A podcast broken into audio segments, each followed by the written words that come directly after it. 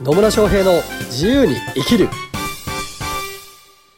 始まりました始まりましたイエーイ野村翔平です。マリリンです。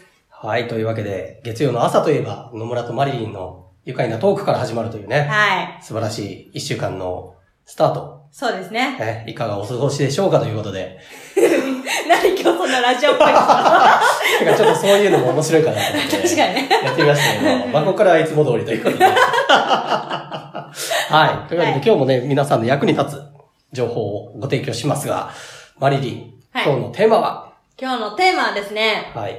クライアントの育て方っていうね。ほう、クライアントの育て 方。どういうことですまかあ、クライアントができるじゃないですかク。ライアントができますね。は。。で、それで、なかなか、自分が思った通り クライアントが結果出してくんないな、みたいないほ う。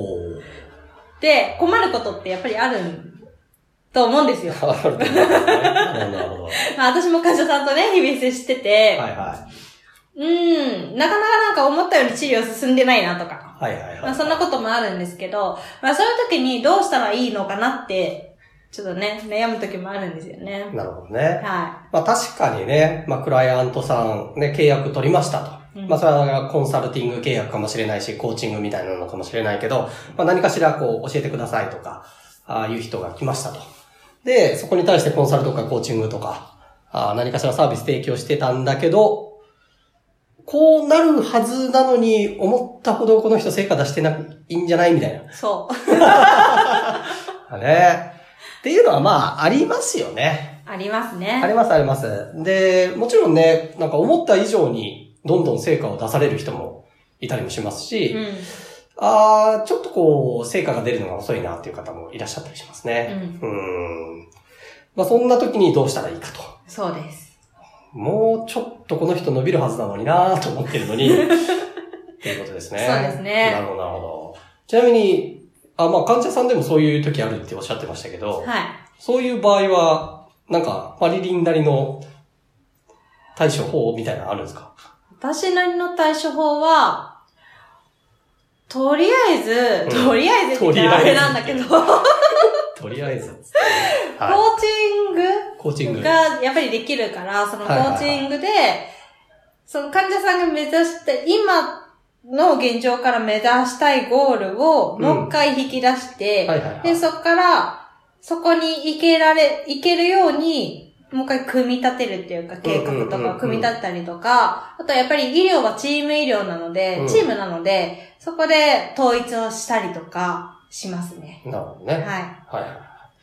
まあ、そうでしょうね。い。うん。やっぱね、やってみないとわかんないことってあるわけじゃないですか。ありますね。ね、で、こういうはずと思って、まあ、コンサルにしろ、コーチングにしろ、やってったんだけど、その成果が出てないっていうことは、軌道修正が必要かもしれない。うん。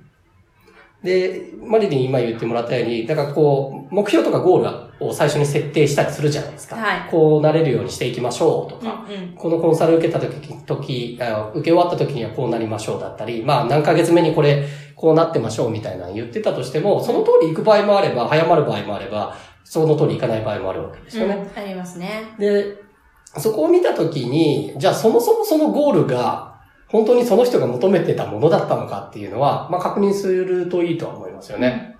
うん。なんか、すごい、こう、これでやっていきますみたいな、なんか商品サービスできたとするじゃないですうんうか。んうん。で、売ってみたんだけど、やっぱり私これやりたかったわけではなかったです、みたいな。えーみたいなね。あでもある、ある、あるんうんですよ。あありますありますあるんで実す、際あねるんです、実際に。この商品サービスいいなと思って最初始めてみたんだけど、やってる中で、なんかちょっとこれに違和感を持つみたいなこととかね、っね。ていうのは結構あったりするわけですよ。で、そうした時に、いやいや、最初に決めたことなんだから、やれっていうのも一つの手なんだけど、まあ個人的にというか私のスタンスとしては、だったらやりたいことに変更すりゃいいんじゃないのっていうふううんうにんうん。思ってるわけなんですよ。確かに、いつまでもね、結果出ないことに対してしがみついてる理由はないですからね。そうそうそう。なんかあんまり商品サービスとかに、こう、こだわる必要性もないかなとも思ってた。うんまあ、ね、やり方、こ商品サービスだけじゃないんだけどね、いずれにしろこのゴールだったりとか、その途中経過だったりで、うまくいってないんだったら修正すればいい。うん。で、えー、まあそもそものゴールが違ったとかっていうケースもあるし、なんか売り上げをすげえ上げたいっていうよりは、もっとなんかこう人と、人の役に立ってる感がもっと欲しいんですっていう場合もあったりするわけじゃないですか。うんうんうんそうすると、こうゴールだったりとか、あの、目標設定するときの数値が変わったりとかね、っていうこともあり得たりするわけなので、そこの軌道修正をしていくっていうのはありますね。そうですね。うん。で、あと、そういったゴールっていうのももちろんあれば、えっ、と、言ってみればやり方みたいなものうん。っていうのもありますよね。あー例えばビジネスで行くと、そもそもね、自分の商品サービス知ってもらうために、情報発信していかなかったらいけなかったりするわけじゃないですそうかで。すね。なんかブログとか、まあ、あるいはこうんううんこのね、ポッドキャストっていうのも情報発信のうん。まあ、ツールの一つですけど、っていうのもありましたと。で、最初、例えば、いや、私、ウェブで集客したいんです、みたいな感じで、ブログ書きます、みたいなね。で、いっぱいブログ書いてたけど、結果が出ないと。っうん。うん。ていうような場合は、それブログじゃないやり方を見つけた方がいい場合もあったりするわけですよ。そうですね。うんうん。早く、そこに気づいたら、いいですよ ね。ね。ね。なんかそうだ、やり方に固執しないっていう感じは重要かなと思います。別に、なんかブログ書くこと自体が悪いわけじゃないし、うんそれはやれるんだったらやりゃいいんだけど、苦手だっていう人もいたりするわけじゃう。なんいうでんすか。文章書くのが苦手とか、すごく時間がかかっちゃうん。うんう。うん。だとしたら他の手段を考えてもいいわけですよね。うん。そうですね。例えば人と会うのが好きなんだったら、それこそ交流会行った方が早かったりとかうん。するわけじゃないですか。はい。なんか、わかんないけど、パーティーとかに行って、人と会って、話をして仲良くなって、とかの方が早かったりする場合もあるので、その人その人で得意な分野だったりとか、好き、あの、好きな分野というか、好きなやり方うん。得意なやり方もあれば、なんかすごくこう、大変に感じてしまうとかねう。んうん。うん、とかっていうのはあるので、そこはやってみて合わなかったら違うやり方を探すっていう軌道修正を私の場合は結構しますかね。そうですね。うまあ、そのためにはやっぱりヒアリングとかもね、必要になってきますよねん。。そうですね。だから、なんか、私の場合は最終的なゴールさえ達成してもらえればいいので、途中のやり方とかあんまりこだわってなくて、うん。だから途中でなんか商品これじゃなかったですって言われても、あ、そっかと思って、じゃあどうしようかねっていうふうに考えてくるっていう。確かに。っていう感じですね。